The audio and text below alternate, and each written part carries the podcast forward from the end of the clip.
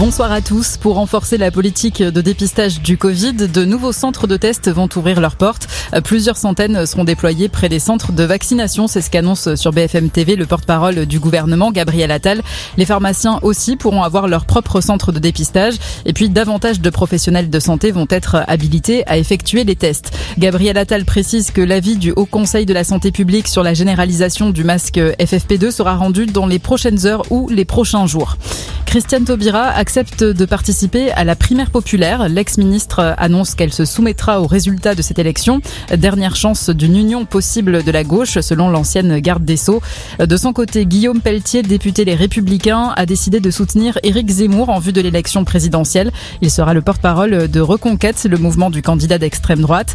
Dans la foulée, le président des Républicains a exclu Guillaume Pelletier du parti.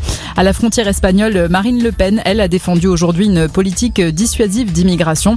Elle suggère notamment de rétablir le délit de séjour irrégulier pour que les fonctionnaires puissent dénoncer la présence de clandestins. Elle veut aussi rendre les procédures d'expulsion euh, plus faciles. Les Landes et les Pyrénées-Atlantiques placés en vigilance rouge au cru. Risque de crue également dans le nord, l'Aisne et le Gers en alerte orange.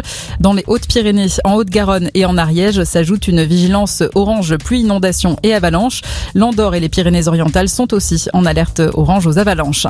Le foot et l'OGC Nice qui prend provisoirement la deuxième place de Ligue 1 après sa victoire contre Brest 3-0. Ce soir, ce sera le choc entre l'Olympique lyonnais et le PSG pour le compte de la 20e journée. Coup d'envoi à 20h45.